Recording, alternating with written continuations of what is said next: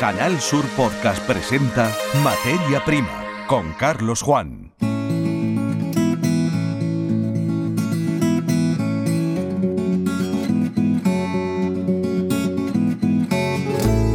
Bienvenidos a un nuevo episodio de la saga Materia Prima, la sección podcast de la web Canal Sur Radio y Televisión. El Lean es una filosofía de trabajo cuyo origen podemos rastrear en la industria del motor de Japón.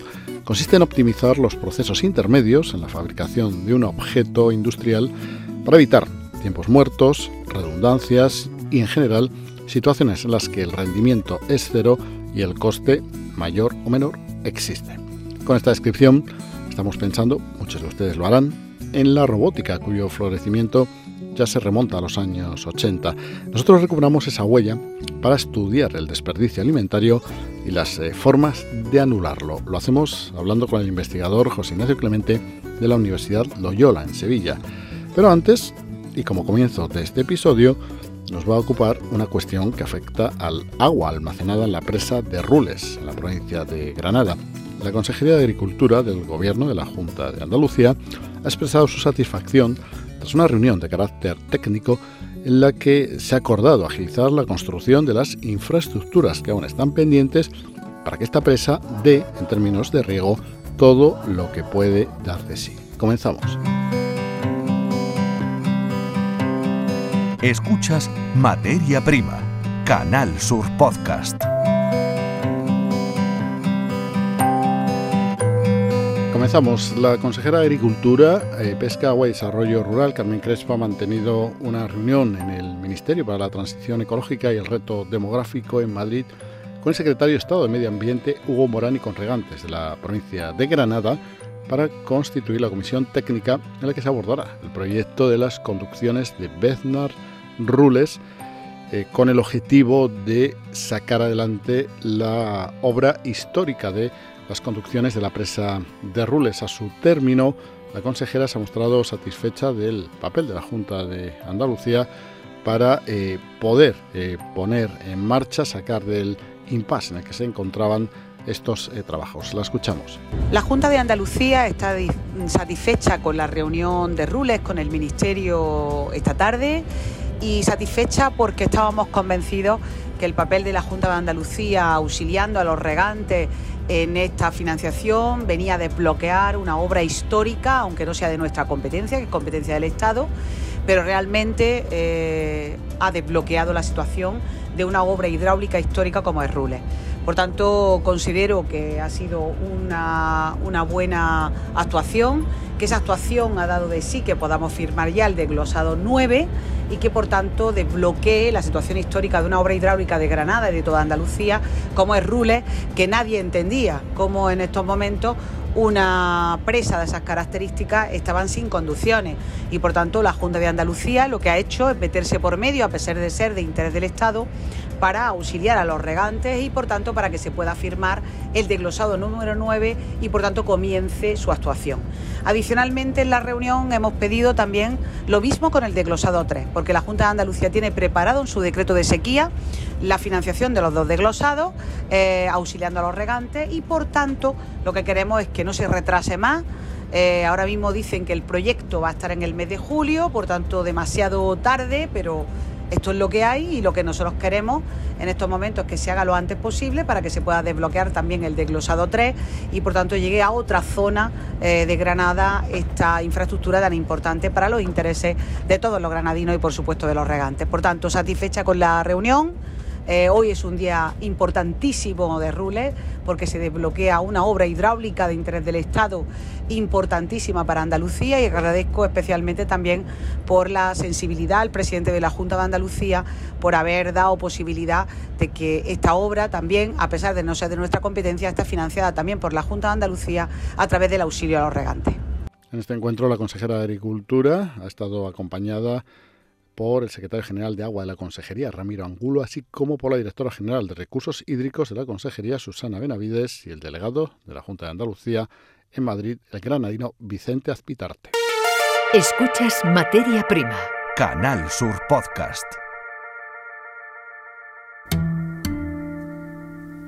Para hablar sobre el desperdicio de los alimentos, nos vamos a una situación eh, muy común, especialmente en entornos urbanos con grandes centros comerciales. En cualquiera de ellos puede haber una franquicia cuyo modelo de negocio eh, sea ofrecer un servicio de buffet.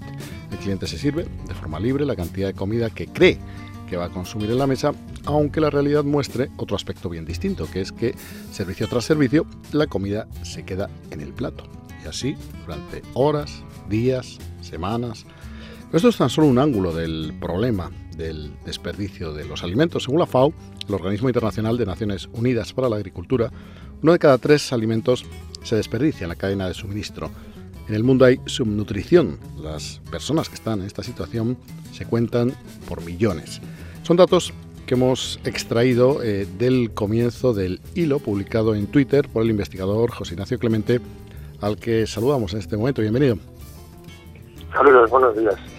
Nos decías, José Ignacio, bueno, mejor dicho, comunicabas a tu audiencia en Internet que estáis trabajando para minimizar en lo posible las pérdidas alimentarias en las etapas de almacenamiento, manipulación y procesado, que para ello os habéis inspirado en un sistema de trabajo detectado o documentado, para ser más exactos, hablando en Japón, se llama Lean, una filosofía de trabajo, así la defines, basada en eliminar eh, todas las actividades que no aportan valor, movimiento, eh, perdón, que no aportan valor, es decir, actividades como movimientos, stocks, fallos, tiempos muertos. Estamos hablando en el mundo de la, de la industria pesada, de la industria eh, en el sentido más propio, la automoción, eh, actividades similares. El Lean les ha ayudado a ser más eficientes, disminuyendo los costes de producción y aumentando la calidad. Eh, la tesis que defiendes es que algo así se puede hacer en esa cadena que para nosotros siempre es algo como muy... es una caja negra realmente, almacenamiento, manipulación y procesado para que al final no se tire nada, ¿no? efectivamente, bueno, la, cadena de, suministro relacionado con la alimentación, bueno, pues abarca desde la agricultura y los procesos propiamente agrícolas hasta el consumo final, ¿no? hasta todo lo que comemos en nuestros hogares eh, o incluso el propio caso que comentabas antes en restaurantes o en catering. ¿no?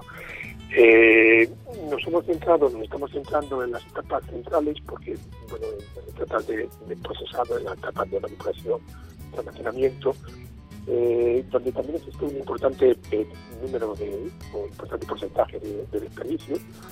Eh, es verdad que existe mucha conciencia a nivel de, bueno, empieza a existir mucha conciencia a nivel de, consumo final, pero notamos como en las industrias sigue habiendo un alto porcentaje de desperdicio que puede ser minimizado. Y efectivamente, como comentas, el Lean Manufacturing o el Lean eh, bueno, pues es una filosofía que en los años 50 del siglo pasado nace en Japón y nace en la industria eh, de automoción y, bueno, nace para ser más eficiente, nace para ser más competitivo, nace para aumentar la calidad. Eso que, que, y es una, una calidad de que es una de las eh, metodologías que ahora mismo pues está eh, implementada no solamente en la industria de la automoción, sino en todo tipo de industria, ¿no? pero en cambio nadie se ha planteado eh, cómo nos puede ayudar para minimizar el desperdicio alimentario. Entonces estamos justamente intentando aplicar esta filosofía de manera que seamos igual de eficientes, igual de, competitivos, pero además ahorremos en ese desperdicio alimentario que, que, estamos comentando. Claro, al final es una cuestión que tiene que llegar eh, a, cada operador, porque cada, cada operador es el que conoce mejor cómo son sus procesos y el que intentar encontrar patrones comunes en, todos los operadores logísticos, pero que eh, sean comunicados al final individualmente para que, oiga, usted sea más eficiente y, vea las pérdidas que está teniendo y que se podía ahorrar, ¿no? Porque otro camino a mí no se me ocurre, por lo menos. Sí, bueno, el, el Lean precisamente es una metodología o una filosofía de trabajo que está basada en las personas. Y precisamente una de esas claves que, que tú comentas pues de alguna manera trabajar mucho con los recursos humanos, trabajar con las personas, de manera que seamos capaces de, o que sean capaces, ¿no? de eh, reconocer o, encontrar eh, ellos mismos cuáles son los puntos de desperdicio, ¿no? en este caso, dónde se produce ese desperdicio alimentario y cómo podemos hacer para, para minimizarlo. Realmente no, existe una fórmula eh, común para cada operador, en este caso logístico, como estás comentando, o para cada empresa, sino que realmente eh, requiere un estudio pues mucho más pormenorizado para cada una de las empresas en función de las actividades que cada una realiza y mucho trabajo con, las personas, correcto. José Ignacio, nosotros bueno, te hablamos desde Almería, eh, yo tengo entendido que tú trabajas nuevamente en Sevilla, es así, es correcto, ¿no? Sí. Eh, lógicamente, que nos vamos al modelo más cercano que seguramente conocerás, que es el de el, llamado modelo Almería y sobre todo la exportación de inmensas cantidades, ¿no? En volumen y en, en valor de, económico de frutas y hortalizas, que son productos muy perecederos. Em, cabe suponer que desde luego en esta parte de Andalucía eh, los sistemas sí estarán muy ajustados porque no se puede perder un camión, para que los oyentes, los internautas los entiendan, no se puede perder un camión lleno de tomates y calabacines, no mm, eh, es muy perecedero el carácter de los alimentos que aquí salen, eh, de modo que cabe suponer que la logística estará medida al milímetro para que todo esté en cámara cuando tenga que estar y llega a los lineales cuando tenga que llegar, porque eh, pues muchas veces se, alude ¿no? a la calidad de los productos de invernadero de Almería para que eh, tengan su mercado correspondiente, pero quizá entiendo que si esto es así, si me das la razón, en, otros eh, campos hay, hay, margen de mejora, ¿no? Hay, hay posibilidad de mejora, ¿no? Pero quizá aquí, desde luego, más, más ajustado no creo que pueda estar, vamos. Bueno, esto, más, que, más que hablar en presente, habría que hablar un poquito en condicional, ¿no?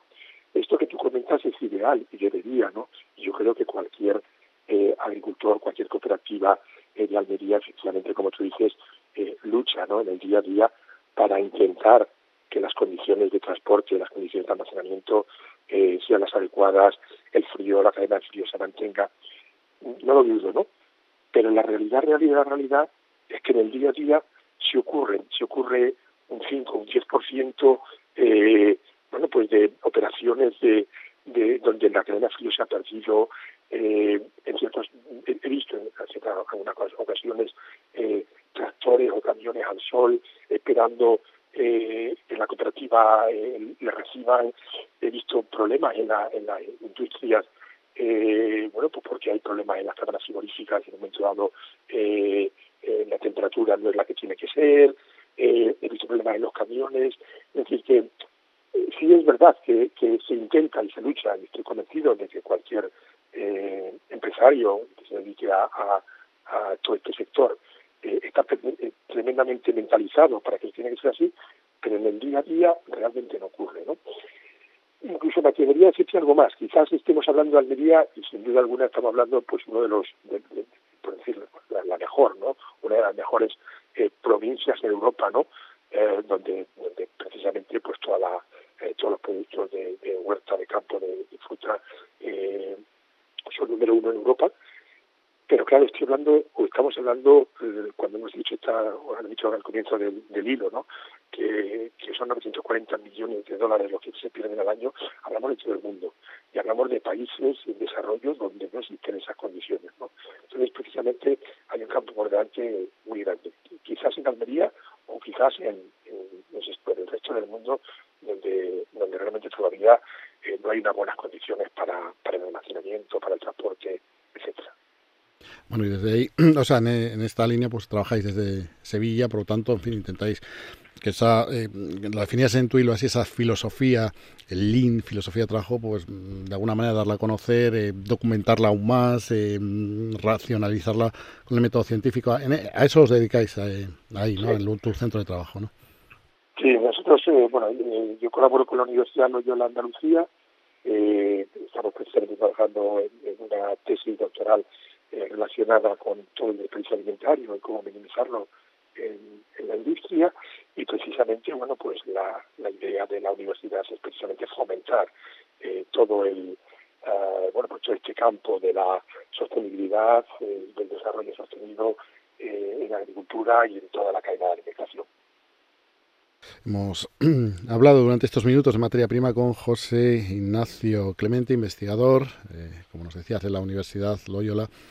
En Sevilla está eh, trabajando en estos eh, ámbitos que se resumen, bueno, no se pueden resumir, realmente son muy amplios, pero se me ha venido a la cabeza mientras en estos últimos segundos esa frase que nos decían de niño, que de alguna manera sí enmarca bien todo lo que hemos dicho, ¿no? Aquello de que con la comida no se juega. Bueno, pues siendo adultos, cada uno en su ámbito de trabajo, Pues remacháis todavía más el contenido de esta frase, ¿no? ¿Verdad, José Ignacio? Con la comida no se juega, no se puede tirar, no se puede arrumbar eh, o dejar en malas condiciones para luego descubrir que pues que ya no se puede consumir y que se ha hecho un mal estocaje en la nevera de casa, que eso a más de uno eh, por, por la ha pasado, pero que hay que pensar en esos eh, millones de personas, 800 millones creo que eran en su nutrición, bueno, un problema tremendo. Así que con la comida, ¿verdad, José Ignacio? Todo el mundo muy serio. La comida no se juega, eh, tenemos que tener muchísima concienciación, hay mucho hambre en el mundo, desgraciadamente.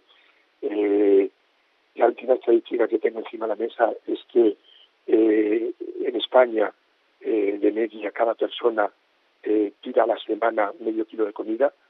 Eh, y uno cuando cuando piensa en eso, digo de media, y todo el mundo que está escuchando en este momento el hilo estará pensando, ese no es mi caso, vale todo, porque todos pensamos que ese no es nuestro caso, pero al final cuando uno hace la cifra y cuando uno ve la cantidad de comida que se tira, se te ponen los pelos como escarpias, ¿no? Entonces, eh, pensemos muy bien con lo que tenemos en la, la nevera, pensemos muy bien lo que comemos y efectivamente con la comida no se juega.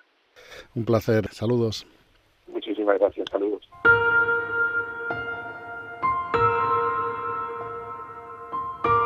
Escuchas Materia Prima, Canal Sur Podcast. Vamos a hablar en los próximos minutos en materia prima de la almendra.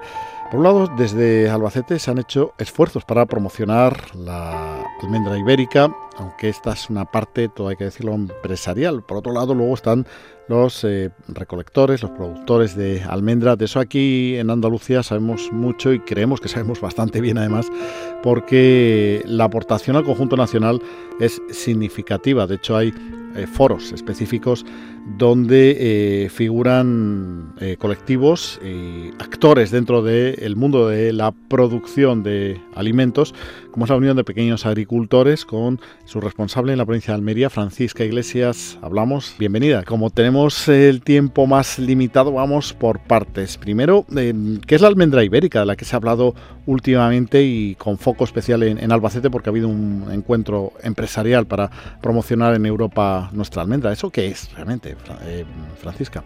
Bueno, mira, eh, la, lo que se presentó en Albacete el jueves pasado es un programa que, se ha, que ha sido subvencionado por la Unión Europea y que se le ha, se le ha subvencionado pues, a la Asociación de Industriales de Producción de Frutos Secos de, de España, ¿no? Esos industriales evidentemente también abarca la zona de Portugal y bueno, es una campaña, lo que están realizando es la campaña que para la cual han recibido dinero para eh, la promoción no solamente de la almendra española, como el sector de frutos secos pedíamos, decía, y nosotros pedimos desde hace ya muchos años, y espero que el Ministerio nos conceda pronto, es la diferenciación de la almendra española del resto de producciones. Pero esto es una, eh, eh, una campaña como se han hecho en varios sectores, por ejemplo, eh, en el sector de la fruta y hortalizas bajo plástico, pues tenemos también una, campaña subvencionada por la Unión Europea con fondos europeos para la promoción de los hortalizas bajo plástico. Bueno, pues esto es una campaña para promocionar la almendra de la península ibérica y eh, no tiene nada que ver con el sector, es decir, está hecho por industriales, industriales que por desgracia muchas veces son los que se traen la almendra de Estados Unidos y la, transforman aquí en España y lo venden como almendra eh, española. Algo por eso lo de decir y lo de pedir que se haga una diferenciación y un etiquetado con lo que es la producción española de la, de la, del resto de producciones.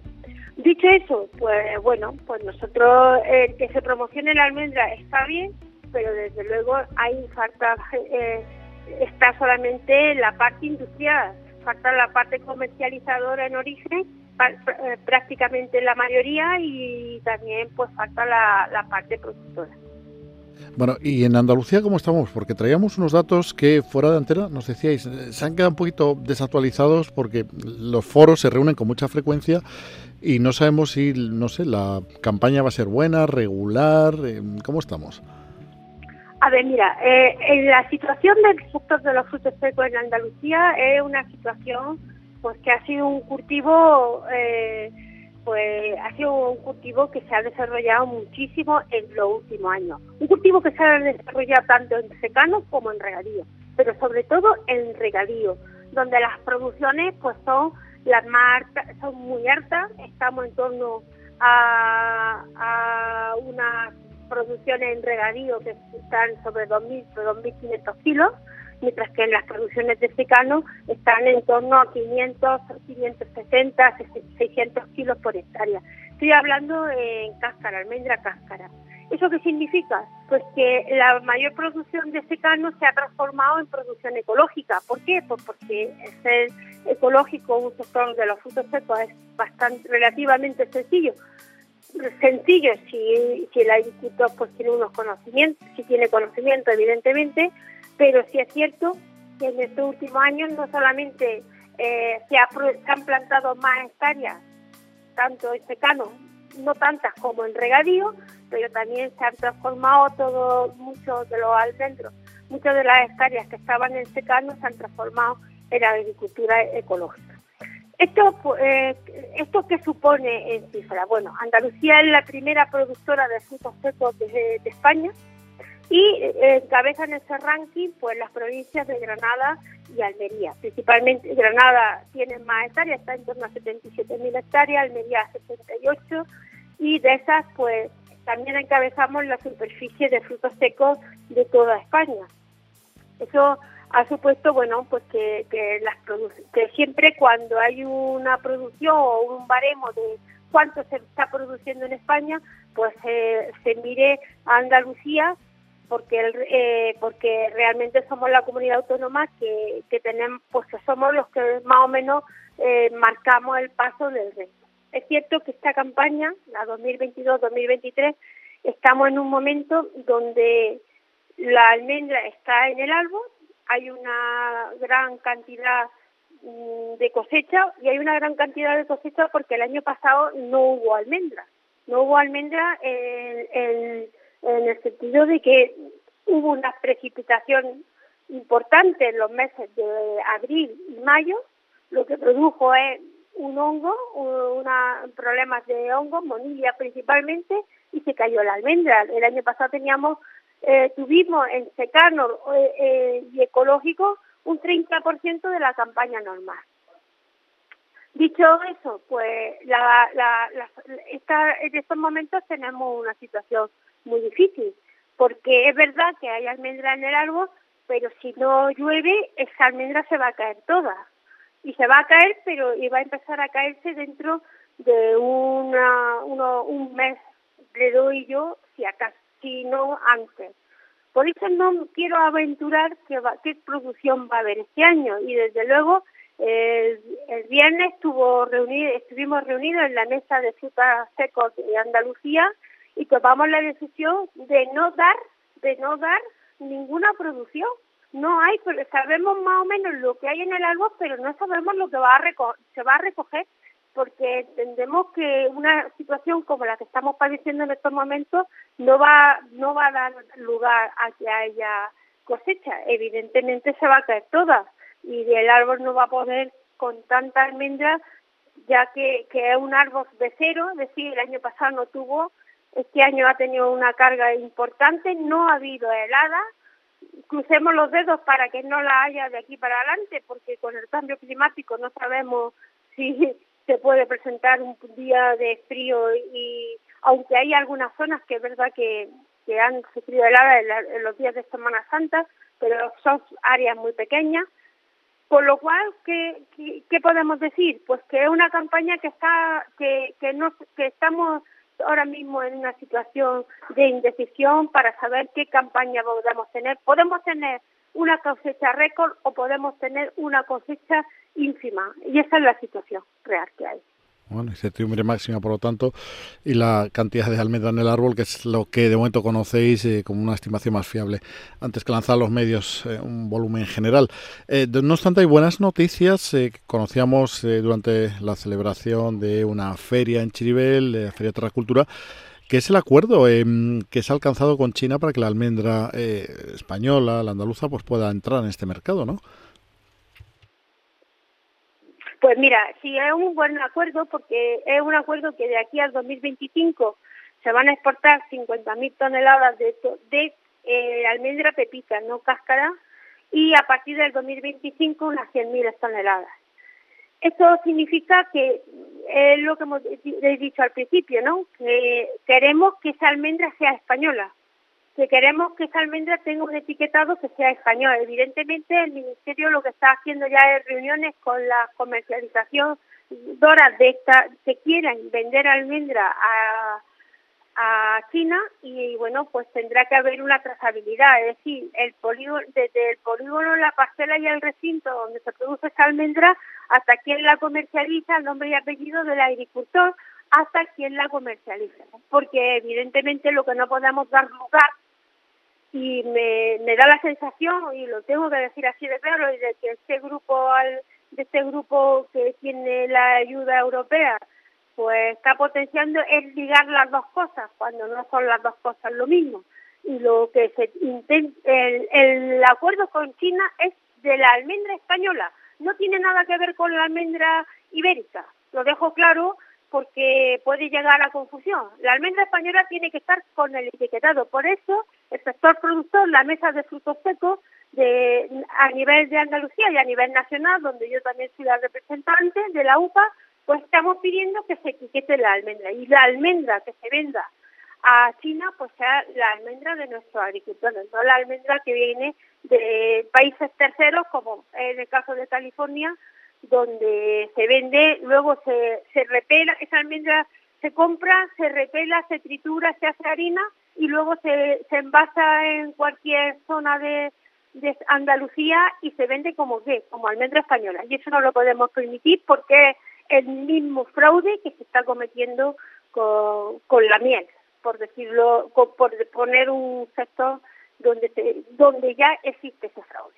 Entiendo. Bueno, pues con toda esta eh, análisis, no, visión general del momento de la almendra, incluso con las novedades que van llegando entre por acuerdos entre países, España, China, eh, referidas a las variedades de almendras que nos decías, pues ya nos hacemos una idea eh, acerca de, hemos repasado por lo tanto este el estado de este sector. Francisca Iglesias, muchas gracias por estar en este podcast, Materia Prima, en Canal Sur Radio y Televisión. Saludos.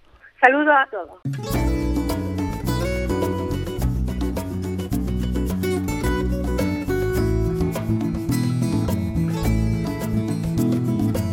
Hasta aquí este episodio de la saga Materia Prima. Es el momento de estudiar las propuestas que pueden conformar los miembros del siguiente programa. Hasta nuestro próximo encuentro. Saludos.